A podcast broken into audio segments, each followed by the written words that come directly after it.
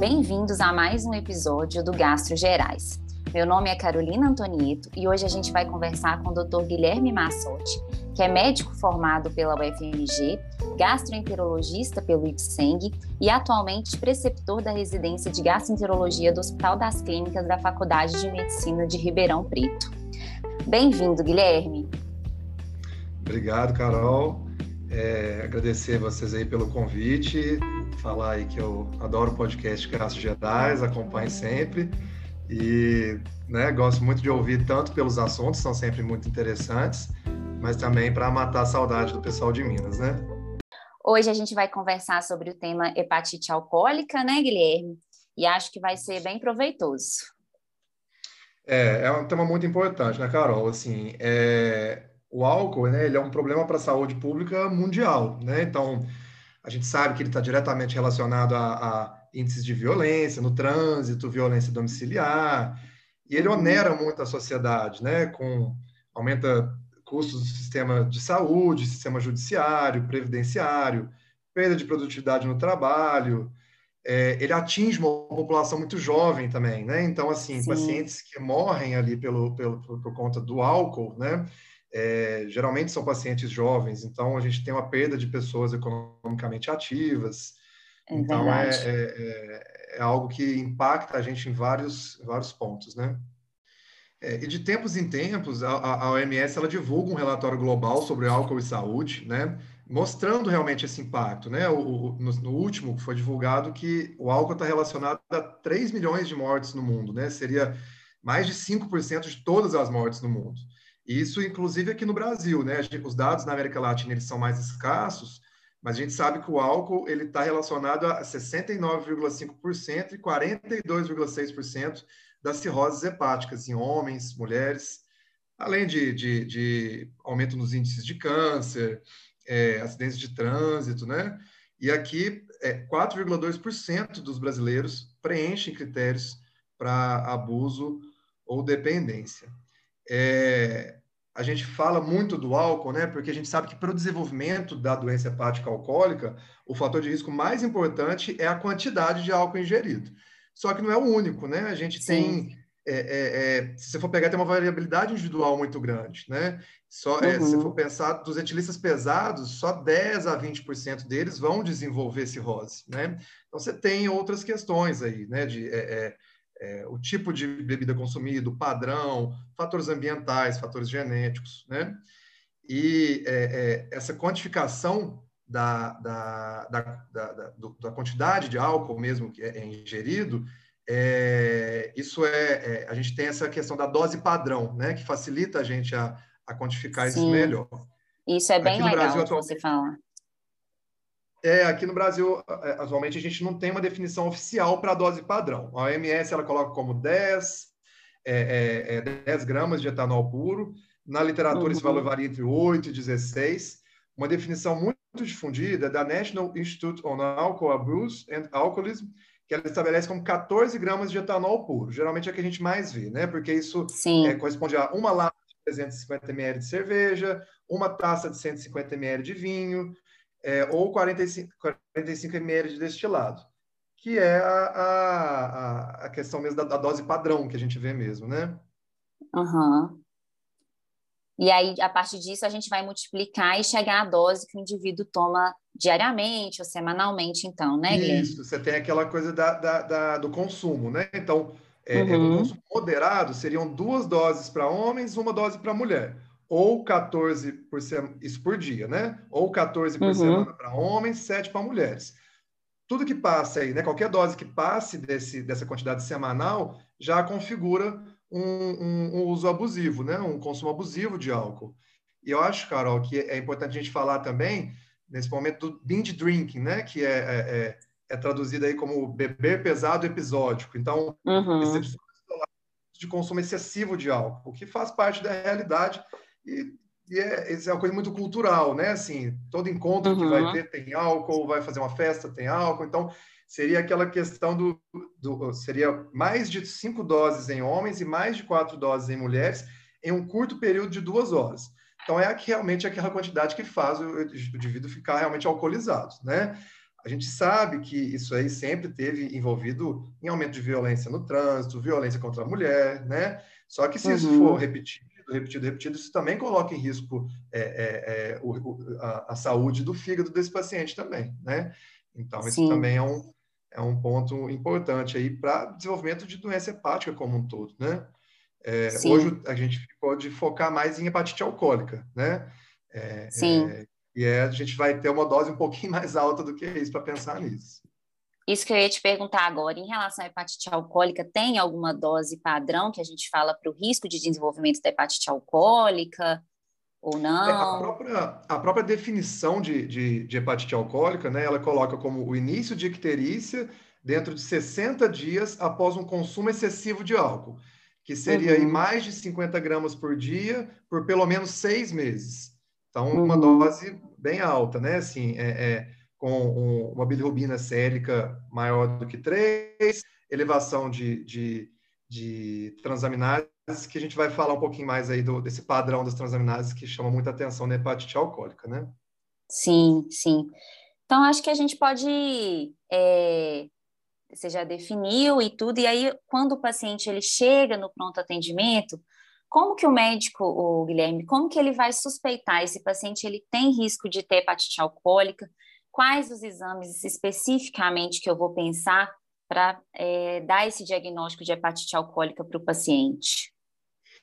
É, o diagnóstico é muito clínico, né, Carol? Assim, é, é você tem a, a, a o, que, o, o, o, sinal que mais chama atenção é a icterícia, né? O paciente ele uhum. pode queixar de um desconforto no quadrante superior direito, mas o que mais chama atenção é a icterícia. Na uhum. história clínica, a gente vai, né, às vezes é difícil você chegar nessa resposta, mas a gente vai definir um consumo excessivo aí do álcool, né? É, uhum. Vai tentar puxar isso do paciente e os exames acabam te ajudando, assim. Por quê? O paciente às vezes chega com uma icterícia, uma bilirrubina bem elevada, e aquelas transaminases elevadas, mas umas transaminases tocadas, né? A gente não vê elevar muito, né, nesses pacientes. Então, Sim. isso acaba às vezes é muita dúvida. Se o pessoal liga para a gente, tipo, nossa, estou com uma hepatite aqui, mas uma hepatite esquisita, a bilirrubina de 20, mas umas transaminases de 100, vai. Então, você já começa a pensar mais na hepatite alcoólica, né? Verdade, Eles, verdade. Que, a, que a, a, esses valores aí seriam de 50 até 400, mas a gente acaba vendo até menos do que isso, né? Aquelas uhum. transaminases de 100, 200, né? Assim, mesmo em quadros bem avançados, né? E aquela relação de TGO maior que TGP pelo menos uma vez e meia, tipicamente duas vezes maior, né?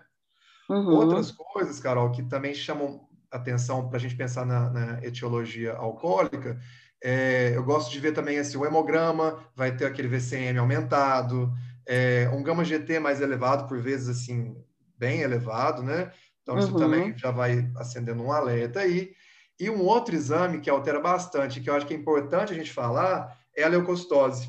Porque esse paciente chega no pronto atendimento com icterícia, uma leve dor ali no pulmão direito e leucocitose. Gera muita confusão com colangite. Então, muitas vezes o pessoal pensa em colangite. Então, saber uhum. que a uhum. leucocitose faz parte do quadro de hepatite alcoólica. E às vezes é uma leucocitose importante, que parece, né? Então, saber que são esses, essas alterações laboratoriais, a história clínica, isso tudo vai montando um quebra-cabeça ali para a gente realmente chegar nesse diagnóstico. Isso. E aí, você falando igual da colangite, como um diagnóstico diferencial, você acha importante fazer, por exemplo, ultrassom de abdômen nesses pacientes, pensando nesse diagnóstico diferencial? Algum outro exame também, pensando nessa parte de diagnóstico diferencial? O que, que você acha? Eu acho que faz, faz parte, sim, do primeiro atendimento, né? Porque o paciente está uhum. lá ictérico, com é, é, um quadro bem específico aí de dor, às vezes nem vai, nem vai relatar isso.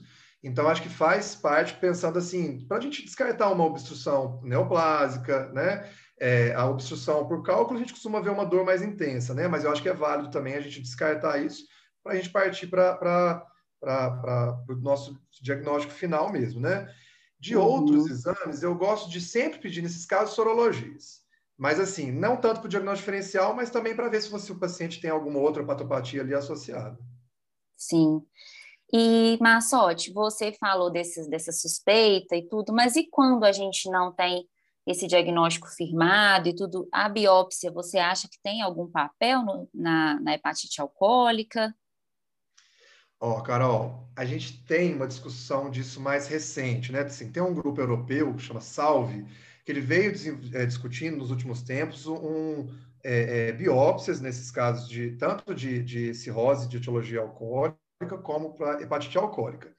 É, para poder a gente ter um estadiamento, uma classificação histológica desses casos. Eu uhum. acho é, é, uma iniciativa bem interessante, uma iniciativa muito válida, até porque assim, os primeiros estudos de doença hepática alcoólica são de, da década de 40 e a gente teve muito pouco progresso de lá para cá, né? Uhum. É um uhum. tema muito estigmatizado, foi deixado de lado por muito tempo, então eu acho bem válido, bem interessante isso ser realizado, mas eu acho que para estudos, eu acho que eu hoje não consigo ver na prática clínica biopsiar esses pacientes, sabe?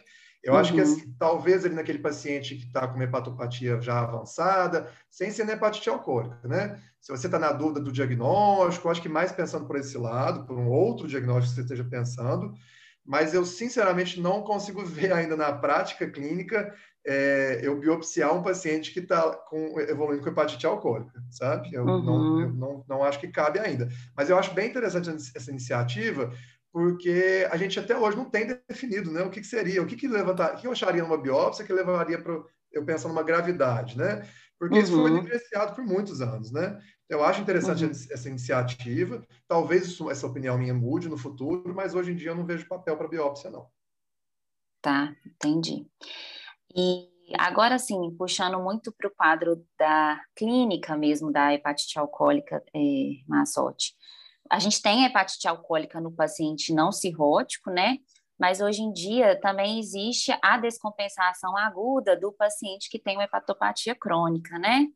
E você acha que esse, a hepatite alcoólica ela tem um papel nisso, no, no, no, como um fator desencadeante de ACLF, que é o que a gente é falado muito hoje em dia? Qual é a sua visão sobre isso? Eu acho que a hepatite alcoólica é o protótipo da, do acute on chronic, né? A gente uhum. vê os nossos pacientes evoluírem com a acute on chronic, é, geralmente é o que desencadeia um quadro infeccioso e tudo mais, mas a, a hepatite alcoólica ela evolui daquela maneira, e com uma gravidade muito alta também, né? Muito grande, igual o acute on chronic. Então, é, eu considero mesmo assim um, um protótipo dessa, da, da, do acute on chronic. Quanto a, a afetar os pacientes não cirróticos, né? É, eu falo muito que o, o, aquele fígado que, que, que tem, é, é, que desenvolveu ali o hepatite alcoólica, não é um fígado saudável, né? Assim, pelo menos uma uhum. fibrose avançada esse fígado aí tem, né? E às vezes a gente pode uhum. ver o uhum. paciente até apresentar é, sinais de hipertensão portal, varizes, é, mesmo sem ser cirrótico, né? Numa hepatite alcoólica grave ali. Isso pode acontecer também. Mas uhum. com certeza também pode acontecer Sim. mesmo se o paciente não fosse cirrótico. Tá. Então, agora que a gente já classificou, já, já na verdade, definiu a hepatite alcoólica, acho importante a gente também falar do tratamento, né? Já que a gente viu que é uma entidade grave, muito presente nos nossos pacientes hepatopatas. Então, o, o Guilherme, antes de começar assim para estabelecer um tratamento, a gente tem como a gente classificar essa a hepatite alcoólica? Tem alguma estratificação da gravidade dela e como que a gente faz isso? O que que a gente usa? É, eu acho que até para a gente definir quem a gente vai começar uma terapia específica e tudo mais, é, eu acho que é importante a gente falar desse prognóstico, né, dessa definição do prognóstico. Algumas alterações, elas já vão falar de uma gravidade maior. Então, o paciente que chega para você com hepatite alcoólica, mas já com encefalopatia hepática, com prolongamento do, do, do RNI, uma elevação de bilirrubina acima de 25, insuficiência renal. Então, tudo isso já vai puxar para uma gravidade maior, né? Mas uhum. a gente tem, existem vários scores que foram desenvolvidos para predizer esse prognóstico a curto prazo nesses pacientes. O MADRE, né, a função discriminante MADRE, ela é a mais difundida, né? Ela leva em consideração o tempo de protrombina, né, que é o RNI, e a bilirrubina uhum. sérica e ela vai definir como quadro grave aqueles com uma pontuação igual ou maior a 32. É, esses uhum. pacientes, uhum. né, a, a gente, é, a gente sabe que são pacientes que vão ter ali um, uma taxa de mortalidade de 30% a 50% nesses primeiros 30 dias, esses com madre acima de 32. E são esses pacientes que a gente vai considerar para terapia específica, né? Outros uhum. scores, eles também já foram validados, existem outros scores, eu queria chamar a atenção para o MELD, né? O MELD a gente usa muito porque já, a gente já conhece o MELD por diversos outros motivos, né? Então, uhum. ele é uhum. amplamente conhecido e ele tem algumas vantagens também. Uma delas é incluir a função renal, que é um desfecho é, é determinante nesses pacientes, né? É, e o outro é que a gente pode também é, é, analisar a variação do MELD, né? Então, se o MELD está melhorando, a gente sabe que isso é, é, é, um sinal de bom prognóstico. Se ele uhum. piora, uhum. é um sinal de mau, de mau prognóstico. Então, eu acho que, né, se a gente definir qual que seria o, o momento de tratamento, seria isso. Aproveitando que eu já estou falando desses scores, eu vou colocar aqui no meio também o, a, a ferramenta Lilly, né? que é um modelo prognóstico também, mas esse já é um score dinâmico. Ele é uhum. aquele score que a gente vai usar quando a gente opta por iniciar corticoide nesse paciente. Então, além de levar é, em consideração idade, albumina, creatinina e tempo de protrombina, ela vai levar em consideração a bilirrubina no dia zero, que você optou por começar o corticoide, e no dia 7, né? Esse uhum. score ele vai variar ali de 0 a 1, e é, é, um score menor que 0,45, ele prediz uma resposta favorável à corticoterapia. Então, a gente vai manter o corticoide por quatro semanas. Uhum. Se ele vier maior que 0,45, eu sei que esse paciente não está respondendo a, ao corticoide, tem uma mortalidade muito alta, de cerca de 70% nos primeiros seis meses, uhum. e é um paciente que a gente está nesse momento só com os efeitos colaterais do corticoide mesmo. Esse corticoide não está trazendo benefício para ele. Esse paciente a gente deve suspender. Então, é um score aí de sete dias, né? É, uhum. Você tem alguns estudos que defendem, inclusive, a realização até no quarto dia, mas precisa de mais validação para isso. O clássico mesmo é fazer com sete dias. Ótimo. E aproveitando que você começou falando do corticoide, fala aí para gente o que, que tem de evidência, qual que é o papel do corticoide na hepatite alcoólica. Acho que isso é muito importante para a gente. O corticoide é a terapia clássica, né, Carol? Mas antes, até para deixar assim chamar bem atenção para a importância, eu queria já falar assim que o, o pilar mesmo do tratamento da hepatite alcoólica, ele é feito aí pela abstinência alcoólica e uhum. pelo suporte nutricional rico em calorias e proteínas, né? A abstinência ela é o nosso maior desafio, né, para esses pacientes. Então, é, mas ela, ela que altera muito o prognóstico, né? A gente sabe que a recaída é, é, é, é acontece aí até em três quartos dos pacientes aí no primeiro ano, mas é ela que realmente vai, vai mudar desfecho, né? Então, antes de falar da, da, da do corticóide, eu queria chamar atenção para isso mesmo.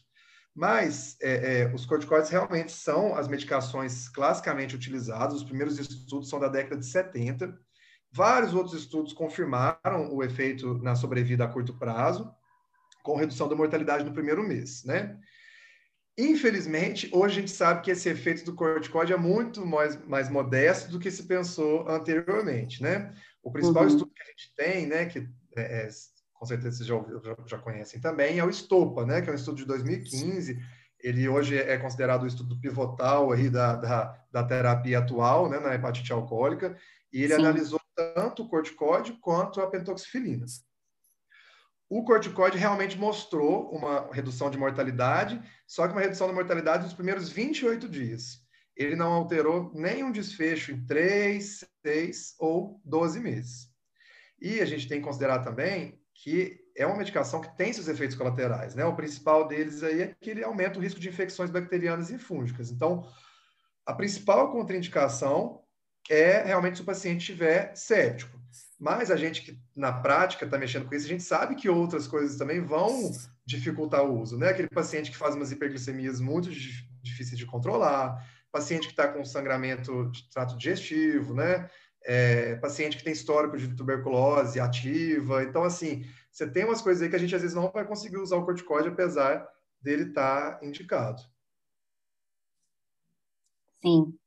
E a, a, você falou da, da pentoxifilina, que foi considerada no estupro também. O que que você acha da, da pentoxifilina? O que que você tem para falar para a gente sobre isso? É, a, pentoxifilina ela chegou a mostrar benefícios na sobrevida nos primeiros estudos, né? É, é, é, e ela foi muito tempo usada como se fosse uma alternativa ao corticóide. Então, o paciente não respondeu uhum. ao corticóide, usava a pentoxifilina. Só que os estudos mais recentes, incluindo esse STOPA, né, que eu citei, eles refutaram o, o efeito dessa medicação comparado ao placebo, então realmente o uso dela foi abandonado, né? A gente não tem mais, mais lugar aí para usar a pentoxifilina. É, uma outra medicação que, que a gente não vê usar também tanto na prática, mas que pode ser considerada, seria até a, a, a N-acetilcisteína, o NAC, né? Que a gente conhece uhum. de outros, outros assuntos, né? Mas ele foi usado é, primeiramente aí num, num RCT francês de 2011, ele foi feito endovenoso junto com o corticoide. É, ele mostrou redução de complicações precoces, como infecção, síndrome hepato-renal, reduziu mortalidade no primeiro mês também. É, o, esse, esse, benefício chegou a ser mostrado em outros estudos também mais recentes. É, então, a gente pode considerar o uso dela, né? Não é uma medicação tão disponível quanto o corticoide, né? Mas ela também pode ser considerada. Sim. E, Massote, e o transplante? O que que que, que você acha? Ele é uma possibilidade? É, eu acho muito interessante falar disso, sabe, Carol? Porque, assim, o que, que a gente definiu até aqui, então, né? Então, o que, que eu vou ter principalmente para usar? O corticoide, a dose é de uns 40 miligramas de prednisolona. Vou, optei por inicial, o paciente está lá com hepatite alcoólica grave. MELD acima de 32, MELD acima de 20, desculpa. Madre acima de 32, então vou usar o corticoide. Beleza, então eu vou calcular o Lili, se com sete dias esse paciente está melhorando, eu vou manter o corticoide. Agora, se o score de Lilly não for favorável, eu vou tirar e vou manter só realmente a abstinência e o suporte nutricional. Só que esse paciente ele tem uma mortalidade muito alta, né? Assim, e esses pacientes a gente vê, né? Assim, eles morrem de sepse mesmo, morrem de sepse, uhum. um, um, quadro infeccioso, eles chocam muito rápido. Então, é um quadro muito grave, essa mortalidade de 70% em seis meses, e a gente vê isso mesmo na realidade. Né? A gente vê que os pacientes morrem muito né, no, no na, nessas internações. Então, é, é, esses quadros infecciosos limitam até o uso do corticoide também. Com mais de 28 dias, a gente não tem benefício de usar, então usou ali os 28 dias, é para já desmamar esse corticoide que não tem mais benefício, então a gente fica muito limitado nisso. E aí surge essa discussão do transplante, né? Esses pacientes que não melhoram é, é, a função hepática deles, o transplante ele se torna uma, uma possibilidade, né? Mas o que, que, é o problema? Existe uma determinação antiga, né? Que é essa regra dos seis meses, né? Na teoria seria o tempo aí para o fígado se recuperar, é, é, é, e às vezes o paciente nem precisar de um transplante, né? E também seria um teste para o paciente, né? Se será que esse paciente vai realmente parar de beber? Então vamos deixar ele seis meses sem beber para ver se ele não volta. Só que, na verdade mesmo, é um limite arbitrário esse, né? Você não tem estudos que sustentem que essa regra vai afetar a sobrevida ou as recaídas a longo prazo. Uhum. Então, é, é, isso tem sido fator de muita discussão é, nos últimos tempos. Se, assim, a gente não tem outros fatores que possam predizer melhor aí essa sobrevida, o risco de recaídas, né? Fatores psicossociais, uma boa rede de suporte familiar, é aquele paciente que depois que a gente começou a tratar, ele está super aderente às, às, às, medidas que a gente orientou. Então, isso provavelmente tem mais valor do que simplesmente seis meses de abstinência. E por que, que a gente tem que, que, que levantar esse assunto mesmo? O paciente ele não vai sobreviver esses seis meses, né? 70% deles vão morrer, né? Aqueles que Sim. não respondem pode. Então, eu acho que isso é uma, uma discussão que realmente vem sendo levantada e eu acho que é de grande importância. O primeiro estudo, Carol, que, que foi realizado com esse, é chamado de transplante precoce, né? Esse transplante nesses primeiros seis meses. Ele foi feito em 2011, na França e na Bélgica, e os pacientes lá, eles passaram por um processo de seleção muito rigoroso, com uma equipe multidisciplinar, 90% dos pacientes foram excluídos, você ter uma ideia. Então, uhum. eles, nesse primeiro estudo, eles, eles transplantaram 26 pacientes, e a diferença de sobrevida nos, nos seis meses foi de 77% contra 23%. Então, assim. É, Muita muito... diferença, né? A diferença é, é, gritante. Então, depois disso, vários outros centros reproduziram os estudos, é, é, é reproduziram os resultados desse estudo, é, só que ainda com critérios muito heterogêneos, né? Eu acho que a gente tem que pensar nisso, mas falando da realidade do Brasil, a gente também tem que lembrar que aqui para a gente é muito difícil levantar essa discussão, né? Então, o, uhum. o, um dos desafios realmente é esse, de você padronizar quais critérios que a gente vai usar, então, se não é esse, né? Isso ainda não tem uma padronização, mas principalmente na nossa realidade, é, é, no, num, né, um país com tão pouca oferta de órgãos, né? seria uhum. É, como que a gente vai levantar, colocar mais gente nessa fila, né? Sim. É, a gente está vendo, assim, muito paciente aqui, a gente conseguindo transplantar com mel de 29, 28, né? Assim, então, você vai pegar ainda, vai colocar outros pacientes ali nessa lista, é uma questão, é uma, uma coisa que eu vejo com muita dificuldade a gente conseguir discutir, trazer essa discussão para cá. Mas a gente tem que saber disso, né? Nós somos especialistas, a gente tem que ter isso em mente, né? Que realmente mudaria bem a, a, a sobrevida deles, né? E ver que em outros países isso funciona, né? Então, acho que é Exatamente. muito importante mesmo. É um tema que entra na, na, nessa questão da ética e tudo mais, mas porque é uma doença muito estigmatizada, né, Carol? É assim, as pessoas têm uma uhum. dificuldade uhum. de reconhecer o, o, o, etilismo, o alcoolismo como uma comorbidade, né? É, e é uma comorbidade, a gente vê o desafio que esses pacientes passam para realmente largar o álcool, não é fácil, não é fácil mesmo, assim. É, aqui, claro que a gente não tem muito tempo para falar sobre isso, mas é, é, é uma longa etapa para conseguir. Então, é, é eu acho que é, é, tem que gerar essa, essa, essa discussão mesmo do, do transplante. Do transplante. Ótimo, Guilherme. É, acho que para a gente finalizar, eu queria te perguntar se você quer deixar alguma mensagem final sobre hepatite alcoólica, alguma mensagem para as pessoas que estão atendendo esses pacientes no pronto atendimento, enfim, alguma coisa que você queira chamar a atenção mesmo. Quero sim, Carol. Eu acho que isso é uma coisa até que o clínico pega muito também no pronto atendimento, né? E é uhum. tentar é saber reconhecer. Eu acho que aquela coisa que terícia com as transaminases mais baixas, eu acho que isso aí tem que já gerar um, um gatilho para você pensar na etiologia alcoólica e questionar a fundo o paciente, né? Nem sempre ele vai falar. Tem que ter ali uma uhum. escuta empática, né, com o paciente, sem julgamentos, uhum. né, para ele conseguir realmente falar tudo isso. Então, acho que esse é o primeiro ponto. E o segundo é a gente saber que a gente está lidando com quadros com uma mortalidade muito alta, né? Uma mortalidade muito elevada.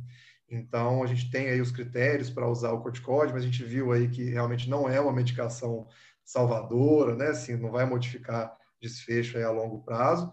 É, mas a gente saber que a gente está lidando com um paciente grave, né? Ficar muito de olho em quadro infeccioso, que esses pacientes morrem é de infecção, né? Então, ficar muito uhum. atento aí com quadro infeccioso para eles, né? De, de é, é, é, qualquer sinal aí mesmo já considerar aí um início de um antibiótico, alguma coisa assim. Ótimo, Guilherme, muito bom. Eu queria agradecer a sua é, presença, por você ter aceitado o nosso convite. Foi um prazer ter essa conversa com você aqui hoje. E queria deixar uma mensagem para os nossos ouvintes é, para seguir a gente nas redes sociais. A gente está sempre postando conteúdo, tem os outros podcasts também. E é isso. Muito obrigada, Guilherme. Eu que agradeço pelo convite, fiquei muito feliz de participar.